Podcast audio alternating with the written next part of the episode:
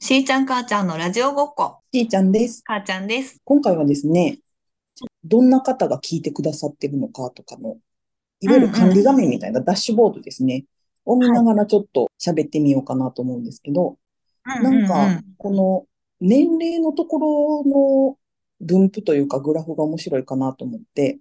うんうんうん。これ面白いね。一番多いのが35歳から44歳ぐらいの層の方が一番たくさん来てくださってるんですよ。はい。で40次うん。その次が、そのちょっと上、45、40代半ばから50代うんまで。うん。で、それに次いで多いのが18歳から22歳ぐらいで、急に若い。うん。逆にそれ以外の年齢のところはめちゃくちゃ少ないという、うんうんうん。不思議な、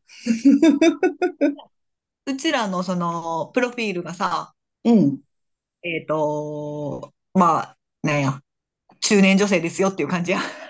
うんうんうんうんうん。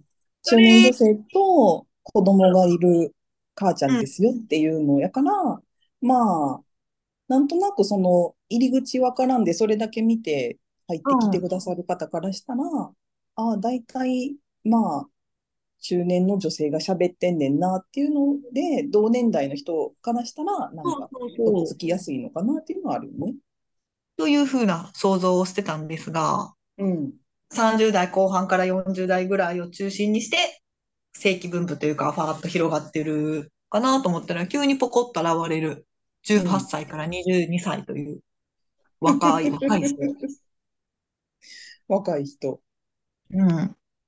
なんかね、えっと、男女比はもうん。う3、4分の3女性っていうことでなってるんで、うんまあうん大方、この若い女性っていう枠でいいと思うんだけど、うん。彼女たちがここへなぜ行き着いてくださったのか。この層のリスナーを増やすにはどうすればいいのか。そうね。なんか、これはさ、もう完全に、うん。ま、もう印象論でしかなくって、うん。あのーなんていうのかな。一瞬、その、この若い世代が、うん例えば、まあ、どういうルートでかわかんないけど、たどり着いてくれたうん話題が、結構多分検索で関ジャニの話した時のやつを聞いてくれてる人が多いのかなっていうのはあって、うんうん。タイトルにバチコーンって患者にって入れてるもんね。そうそうそうそう。で、なんかその仮説として一個ありえんのかなとは思ったけど、うでもなんかこれはすごいなんか失礼に当たるかもしれないけど、関ジャニのファン層とそこの年齢のあれって合ってんのかなって今思って、あれなんか仮説の立て方ちょっと間違ってるかなってちょっと今思った。そう、そうなんだよね。これぐらいの層の人が、なんか、あの、好きなアイドルの話題に触れたいってなった時に、果たして Spotify を検索するんかっていう。それ、それ。まあ、もっと、あのーもっとあるんちゃうかな、別の プラットフォームがそうそうそう。思っちゃうよね。となると、なんかこう、将来の、こう、大人になるって楽しいのかしらって思う人たちが来てくれるというか、おー、なるほど。それだったら嬉しいなっていうのも思うけど、それにしても若いなと思うけど。確かに。18から22の子だと、なんか、リアルであっても話合う感じのイメージ全然ないもんね。うん。全然ないは言いだ過ぎかな。いや、何話していいか分からへん。なんか、全く合わないわけじゃないけど、まあ、例えば職場とかでも、まあ、18から22はもう、もよりはもうちょっと上か、働き始めてるから、まあ、でもうんうん20代前半の子とかうん。といても、なんかすごい良くないなっていうか、やめたいなと思うけど、なんかこう、わ、今の若い子たちってそんなんなんやっていう物言いをしてしまうとかがあるから。いや、でもめっちゃわかる。ほんまに、あの、それこそ20代前半とかの子に会ったら、うん。今何流行ってんの？とか聞いてしまいそう。わかる、めっちゃ聞いちゃう。うん。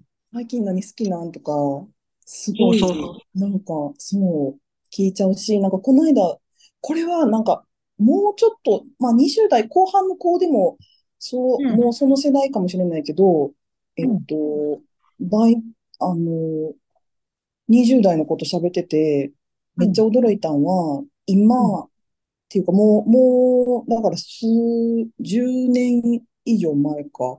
から、うん。えっと、夏休みって8月31日までじゃないっていうことあを知っあ。て、うんうん。すごい、すごいびっくりした。そうやねん。だから9月1日に一斉に新学期っていうのじゃないんだよね、もそうそうそうそうそうそうそうそうそうそう。みたいな世界で生きてる人と何の話したらいいのかしらっていう。そうよ。これからその18歳から22歳の人たちに、若い、まあ、おそらく女性が多いでしょうと思われる人たちに、どうしたうん。らもっと聞いてもらえるんだろうかと。どんなね。話に興味があるんだろうと、そういう世代の人たちは。わからんけど、なんか、いや、逆に、その時代に、こうん。んなこと知ってたらよかうんったのにみたいな、ある？なんていうの？ああ。例えば、なんか、その、いや、最近、私、これ、ま、全然関係ない話しちゃいそう。あ、全然関係ない話しちゃいそうだけど、なんか今の子はいいなと思ったことがあって、うんうん。なんか私、あんまり YouTube のうん。動画を見るっていう文化が私の中でもなかったんやけど、最近、うん。メイクアップアーティストの小田切ヒロうん。さんっていう方のうん。YouTube の動画をよく見てて、で、なうん。んかそのいろいろそのスキンケアのことだったりとか、メイクのやり方とかを動画で解説してるのがあって、で、なんかうん。昔もさ、私美容雑誌とかすごい好きで、へ若い時のえ。方がちゃんといろいろうん。見てたし、うん。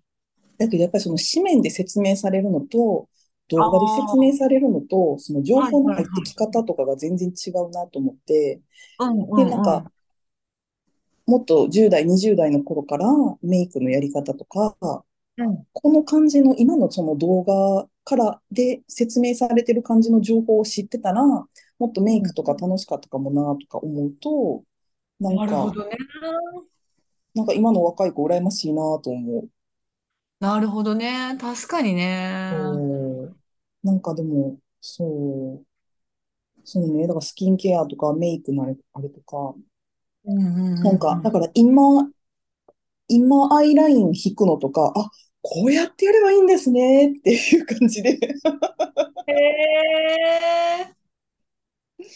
そうそうそう。そうそうそう。なんかそういうのは10代の時とかに、なんか多分もっと今よりもさ、普通に、なんていうの？メイクとかも、は特に、その、私は今、その、目を開けてうん。ても、えっと、目のまぶ、うんまつげの生え際が完全にこう、まぶたでかぶさってしまうタイプの人やだから、うん。えっと、けど、まあ、基本的にそのメイク動画とか、あとうん。雑誌とかは、の、うん。で説明されてるメイクのやり方って基本的に二重の人がうん。モデルさんも多いうん。し、うなんかその人ん。たちがすごい綺麗に見える感じのメイクの紹介が多いけど、なんか今うん。は結構その一重の人はこういう風にした方が大きく見えるとかいうのもたくさんあるし、なんかすごい。それはなんかいい、いい、いいな、今の若い子は、と思う。なんかそういうコンテンツをさ、うん。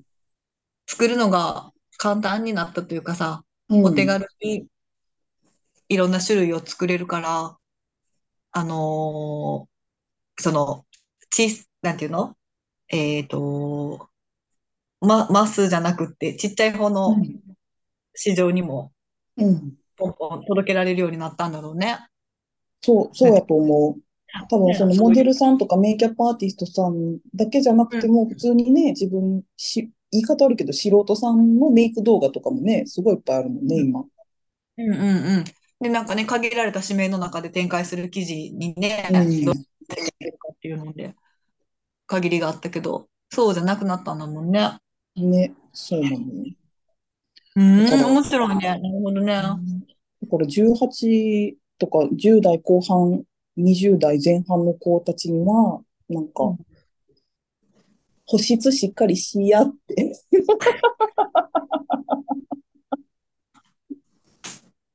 なるほどね。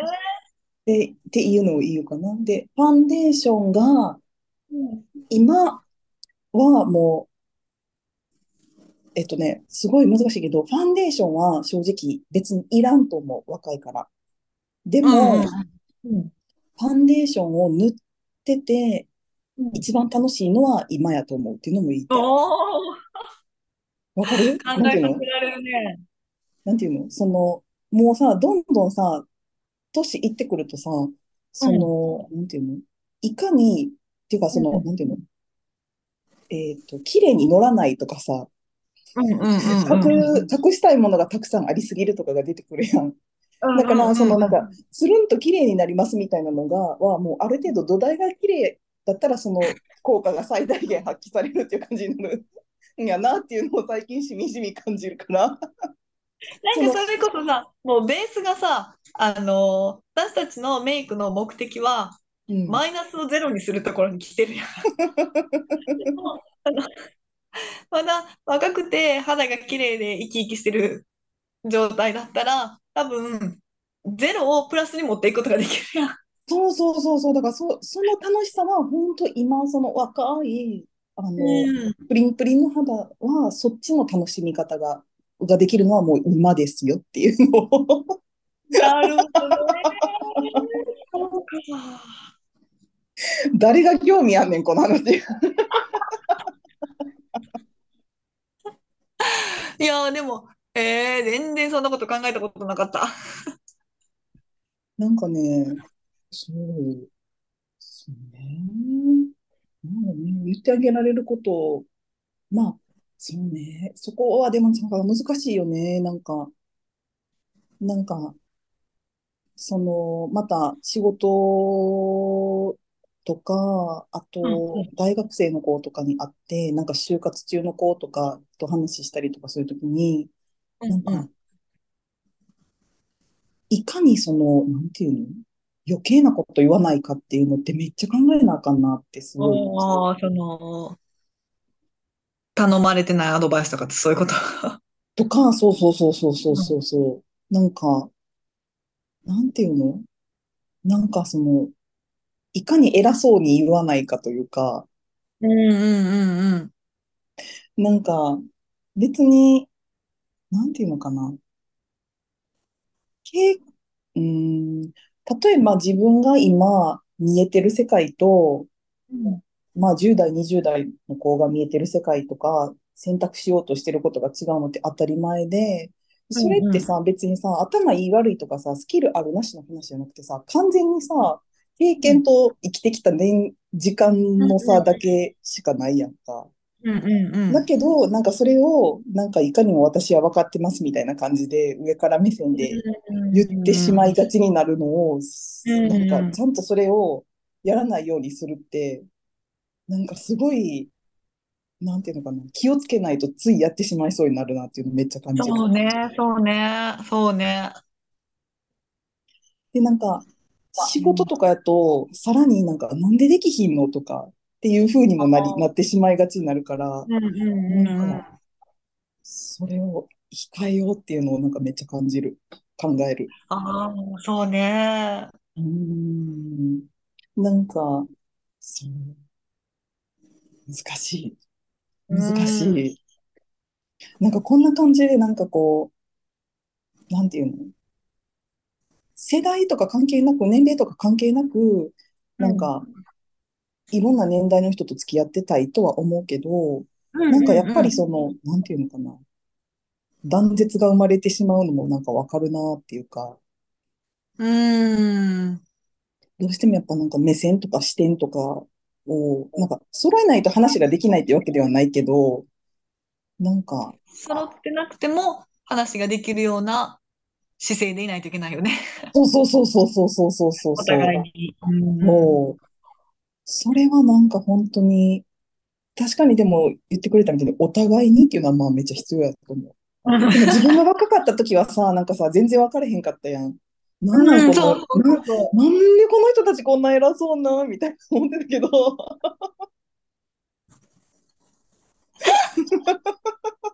う。うんうん。それはもうなんか生きてきた年数が違うから仕方ないねんなっていうのが、やっと分かってきた。そうやな。うちらも偉そうな、もう、偉そうにしてるもんね。そう、偉そうに、今下の子にしてたし、若い時に上の人に対してめっちゃ偉そうやったんやろなと思って、本当に反省する。するな。反省するな。何にも分かってなかった。何にも分かってなかった、本当に。分かってない。もうなんなら今でも何も分かってないけど、でもあの頃よりは分かってる気がするから偉そうになってしまう。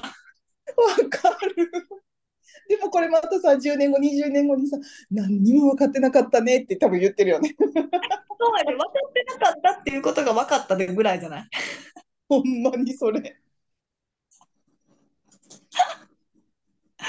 そうや。そうやってどんどん人は自分の至らなさに気づいていくんや、人生っていうのは。そう、なんかでもさ、最近さ、なんか、勉強してるとさ、なんかもう、どんどんすればするほど、分かってない、うん自分がうんいかに分かってないかっていうことだけがくっきりしてきて、すごいなんか落ち込むねんけど、でもなんかこの間、なんかその、えっと、私がすごい好きな哲学者の先生の、あの、講演みたいなのを聞きに行ったときに、その、ずっと、なんていうのかな。その先生もなんかこう研究とかやればやるほどなんかどんどんわからないことが出てきて、でもなんかそれがずっと続くっていうことがいいことやと思うっていうのを言ってはって、そのなんかその、もう全部わかったみたいになると、もうそれはなんかこう、すごい、まあ言ってみたら、あの変な方向に行っちゃってることが多いし、全部わかるみたいなことはないから、なんかもう急にもう宇宙の真理分かったみたいな感じになるのは、ちょっともうそれは私も分かってないから。常にその常に一個のことを突き詰めて考えたときに、その周辺にある分からないことが出てくるっていうのが、なんかすごい、あの、なんていうのかな。た正しいではないけど、そういうもんやと思うし、なんかそれがずっと続いてるっていうことが、まあその研究とか学問の世界においてはすごいいいことやと思うっていうのを言ってて、めっちゃわかる、めっちゃわかるっていう、そのレベルの話ではないと思うけど、なんかそれはあらゆる場面においてあるなと思って。あるよ、あるよ。本当にあるよ。ね、常になんか幼かった自分のことが見えてくるだけっていう。いや、それもあるしさ、やっぱりさ、物事をある程度知らないと知らないってことに気がつかないから、わかる。知らないってことに気がついて、あ、私ってこの分野のことこんなに知らへんねやって思うところからじゃない？なんというか、わかる。何もかもが。いや、本当に、なんかその、なんていうのかな、いかに常に謙虚でいるっていうことが大事かみたいな、なんかうんこう、全部分かったみたいな感じでもうなんかいると、本当にそこでなんか成長とか、なんかあらゆることがストップしてしまう気がする。うんそれをさ、まあ、ちょっとあのー対象が違う。私はそんな、なんていうの？あのーゴリゴリ勉強するっていうよりは、あのー恐竜の名前とかさ、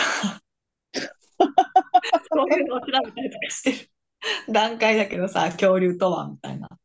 なんかあのープテラノドンは空飛ぶ爬虫類であって恐竜ではないみたいな。えー恐竜って爬虫類じゃないの？みたいな。どういうこと？恐竜もそもそも爬虫類じゃなかったっけ？みたいなさ。とこで、えーってなったりとかしてるのが、そういう、なんていうの、私の場合は、こう、娯楽の一環で、こう、な新しいことを知っていく中で、ああ、知らんことがいっぱいあるっていう出会っているのが今すごい楽しくって、あのいろいろその、チーターは群れをなさないんだなとかさ、うわー、へうんえ、いいね。なんかでもそれ、なんかすごい羨ましいな。めっちゃ面白いよ。何にも知らないところに飛び込んでいくから。めっちゃ羨ましい。とかで、そういううんのが、ああ、こんなに知らないことが今日も知れた楽しいって思えるようにしたいなと思うね。そうね、そうね。なんか、そういう知らないことを知るのが楽しいってずっと思える自分でいたいっていうのはあるね。うん。面白いよ。いや、本当に、なんか、え、これ何の話？えっと、若い人に聞いてもらえるラジオ。やっちゃう。うんね、まあまあ、ね。あ、その年代の人は何を面白いと思って生きてるんだろうね、最近は。ねえ、教えてほしい。本当に、教えて。もらおう。なんか、あの、QA みたいなのつけとこうか。なんかつけれる機能あるよね。うんうんうん。いや、本当に。でも本当、なんかさ、いや、本当だから、若い文化はもう積極的に取りに行かないとわからない年代にうん。どんどんなってきたいや、ほんまにそう、あの、ジャニーズの若手見分けつかないなとか言ってる場合じゃない。